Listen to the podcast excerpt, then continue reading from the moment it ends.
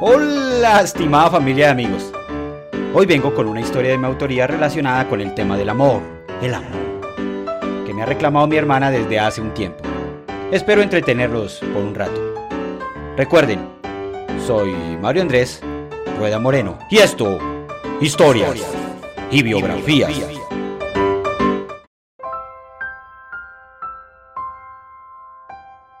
La inefable burla del destino. Sonó la alarma. Son las 5 a.m. y hace frío. Ramsés, quien ya se había despertado hacía unos minutos, apaga el despertador. Gira su cuerpo hacia su izquierda. Le da un beso en la frente a su esposa, quien también está despierta. Se levanta a bañar. A las 6 a.m. ya tiene el desayuno servido en la mesa y parte hacia sus ocupaciones. Su rutina es la misma desde hace 25 años. En el trayecto de hoy recuerda su breve noviazgo, un embarazo no deseado y el casamiento obligado, sus juegos de niño que se truncaron por unas pesadas responsabilidades tempraneras para alguien que asomaba los 16 años de aquel deseo de ser soldado, hoy no queda nada, solo un trabajo de oficinista y un hogar que, según su esposa, es aburrido, monótono e infeliz. Lamenta arrastrar desde hace tiempo más dudas que certezas. Pero hoy es su día de suerte. Se entera de que es el feliz ganador de un viaje para dos durante siete días en una isla paradisiaca, en otro país. Lo primero que viene a su mente es su esposa, la oportunidad de recuperar su relación, las vacaciones que siempre soñaron. Dos días después, se encarrilan hacia la aventura de ensueño. Mientras se hace el ingreso en el hotel, Ramsés cruza su mirada con la de una mujer desconocida hermosa y bastante imponente. Una sensación de curiosidad hacia la dama lo posee. La analiza por un segundo creyendo conocerla. Pero eso es imposible. Él lo sabe e ignora la situación. Una vez instalada la pareja, Alegre sale a recorrer las grandes instalaciones del complejo y luego la pequeña isla. En la noche, cenando en el comedor, Ramsés vuelve a sintonizar aquella enigmática mujer que parece tener un alto cargo en la administración del condominio. Escucha que su nombre es Indira. Se siente atraído por dicha presencia que no deja de sonreírle amablemente. Más tarde, en la habitación, cuando el tiempo da una pausa, Ramsés le pide a su esposa caminar por la playa, pero ella se niega por culpa del cansancio. Él reprocha su condición de vacacionista, emprendiendo su camino en solitario.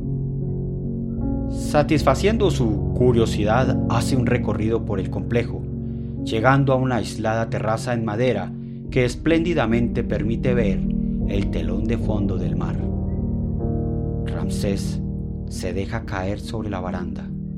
El golpe de la brisa, el silencio de la noche y la inmensidad del mar lo cautivan. El silencio se corta con la irrupción nuevamente de aquella mujer de la administración. Un juego de miradas es la antesala de una conversación. Hola, buenas noches. ¿Esperas a tu esposa? Le dice ella con tono moderado. No, no estoy solo ahora. Escasamente susurra Ramsés. Quizás pueda ofrecerte un café o una bebida. Ataca ella nuevamente. No, no, gracias. Responde invadido con un sudor frío. Realmente se siente intimidado por la estampa de Indira, quien también relaja su cuerpo contra la baranda, quedando juntos hacia el mar. Este lugar es mágico. Suelo venir con frecuencia, es la primera vez que me topo con un turista aquí. La dama acomoda el broche de su blusa, pero este se desajusta cayendo al piso. Ramsés reacciona agachándose, pero los dos coinciden en la maniobra, quedando sus rostros muy cerca, paralizándolos una fuerza extranatural por unos segundos. Incómoda por la situación, Indira toma nuevamente su broche y se despide, continuando su camino, permitiendo que la brisa esparza la estela de su dulce fragancia. Ramsés regresa a su habitación. Pasa la noche y el siguiente día experimentando una creciente atracción que lo intriga. En la noche, nuevamente regresa a la terraza. Espera impaciente la llegada de Indira, quien pasada las 21 se asoma. Su mirada es tan familiar y amable. De nuevo lo saluda amigablemente mientras observa el apacible mar. Disculpa que te aborde de, de esta manera, pero una imperiosa necesidad me exige hablarte. Declara Ramsés. ¿Me aceptarías una taza de café o una aromática o cual- cualquier bebida? La voz de cobarde brilla al final de la frase que apenas pudo expulsar. Ella sacude el cabello, gira su cabeza mirándolo a los ojos y con tono curioso apunta. ¿Y tu esposa? Mm, Le da mucho sueño el calor, no le gustan las caminatas nocturnas y pues las cosas no van muy bien que digamos. Confiesa con vergüenza a Ramsés. Mm, yo también tengo pareja y las cosas tampoco marchan muy bien. Reflexiona tomándose algunas puntas de su cabello rizado, ¿Ves ese café rosa? Mientras le muestra con su mano el otro lado de la calle. Espérame allí en, en media hora. El Café Rosa es una construcción rústica en madera afuera del hotel, atravesando una larga callecita. Ramsés se desplaza ubicándose en una mesa rosada incrustada en la arena que sirve de tapete a las afueras del recinto. La oscuridad pierde su uniforme por cálidas antorchas salteadas que además de dar luz sirven para espantar innumerables bichos que pican. No logra memorizar aún lo que quiere decir cuando llega la hermosa Indira. Se sienta frente a él. Hacen un pedido encarrilándose en una conversación intrascendente, empezando por lo básico, sus nombres. El mesero regresa con un par de copas de vino.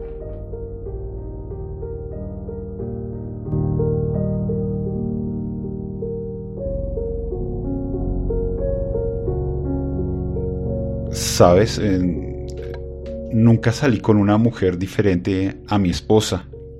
Afirma Ramsés. Indira lo mira con incomodidad. No quiero malos entendidos, aunque estemos acá a sabiendas de que tenemos nuestros hogares. Ramsés bebe un sorbo de vino tinto que lo anima a decir. Seré directo. Todo el día te he pensado, siento un incontenible deseo de estar contigo desde ayer que te vi en el lobby. Ella toma su copa, pero Ramsés la intercepta. Ambas manos se cruzan produciendo un corrientazo. El silencio habla por los dos durante unos segundos. Ahora sus ojos coinciden a propósito. La circunstancia los conecta. Tengo un pálpito en mi corazón que nunca antes advertí. Tengo curiosidad de saber sobre ti, sobre tu vida. Dice Ramsés. ¿Qué cosas? Mi vida es tan monótona que a veces no creo que sea mi vida. Dice con tono triste Indira mientras deja escapar una sonrisa debajo de los rizos de su pelo que huyen de su moña. Permíteme hacerte una pregunta un tanto íntima. ¿Tienes un lunar de media luna en tu hombro derecho? Dice Ramsés con rubor en su cara. ¿Qué pregunta más extraña me haces? Responde mientras sonríe Indira llevando la mano hacia su hombro derecho y deslizando parte de su blusa. Un lunar de media luna alumbra los ojos de Ramsés, que aterrado confirma su presentimiento. ¿Cómo supiste eso de mí? ¿Acaso me has espiado? Le objeta Indira, tapando nuevamente su hombro. No me lo vas a creer. He soñado contigo durante muchos años, desde mi juventud, creo. Ramsés acierta con la alarma encendida. ¿Sí? ¿Y qué has soñado conmigo? replica la mujer de forma antipática. Ramsés toma la palabra. Hay uno muy repetitivo, es como si fuera en el pasado. Mucho tiempo atrás estás tú, eres la monarca de un imperio, tienes muchos vasallos, un pueblo que te sigue. Yo creo ser tu protector. Voy detrás tuyo, siempre estoy junto a ti, sin dejarte ni un instante hasta que...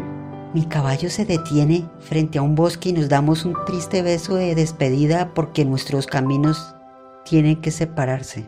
Indira termina la frase mientras el asombro secuestra su rostro y la voz de ambos se quiebra al unísono. Exactamente. Yo he tenido el mismo sueño desde mi niñez.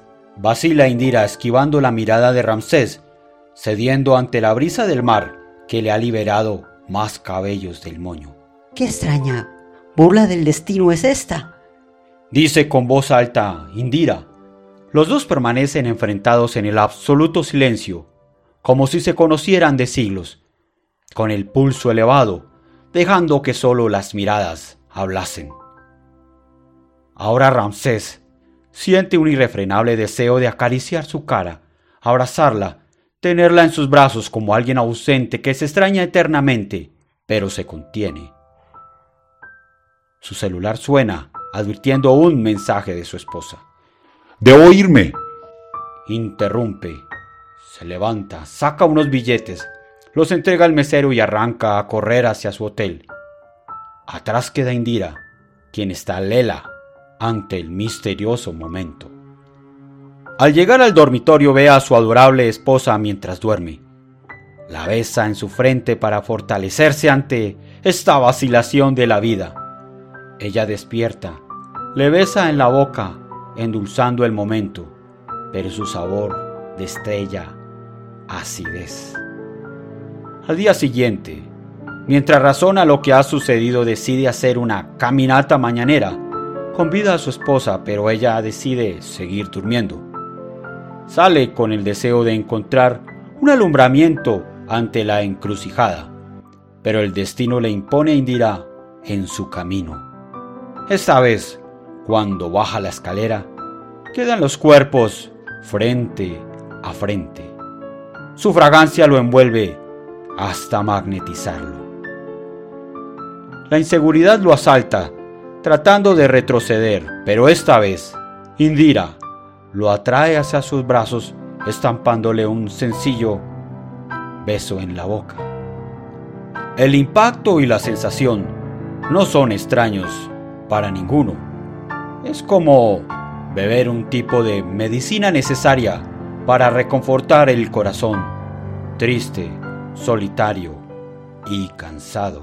Desde que te vi, supe quién eras, dice ella. Ahora Indira huye tomando otro camino, mientras Ramsés regresa a su habitación, con la preocupación de un amor secreto. Nuevamente pasa todo el día deseando hacer la caminata nocturna. El cielo entonces se viste de negro. En solitario llega a la terraza que ya alberga Indira, como si se hubiesen citado a las 21. Ambos sienten el apremio por abrazarse y así lo hacen. No entiendo razón ni lógica de este sentimiento hacia ti. Verte es una tentación que me enloquece. Siento la obligación de estar contigo.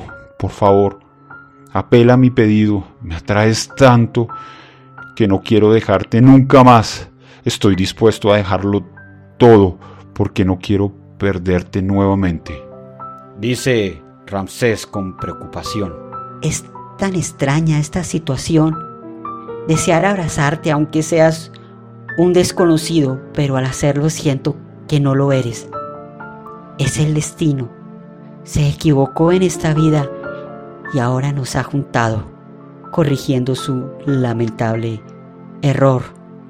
Prosigue Indira.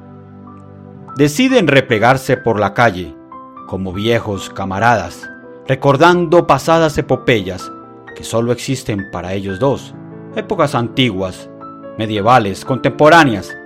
Entre más hablan, más recuerdan, más se conectan, más se aman. Así se escapan los demás días de la semana, en la mañana y en la noche, hasta que llega inevitablemente la última noche de Ramsés.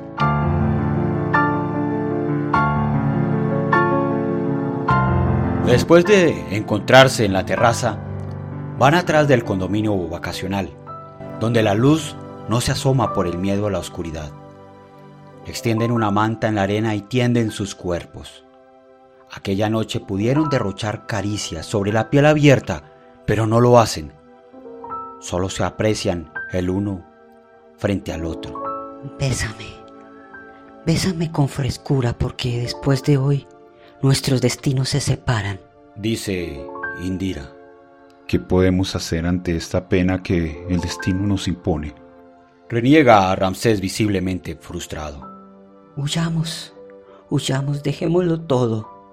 Corrijamos el presente y reescribamos nuestro futuro. Renunciaré a mi trabajo y abandonaré esta isla en el primer vuelo de mañana. Búscame en la recepción a las 6 a.m.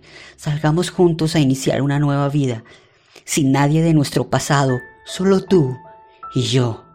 Dice Indira entre sollozos. Los dos se abrazan tan fuerte que se siente el estrujar de los huesos. Saben que pertenecen el uno al otro.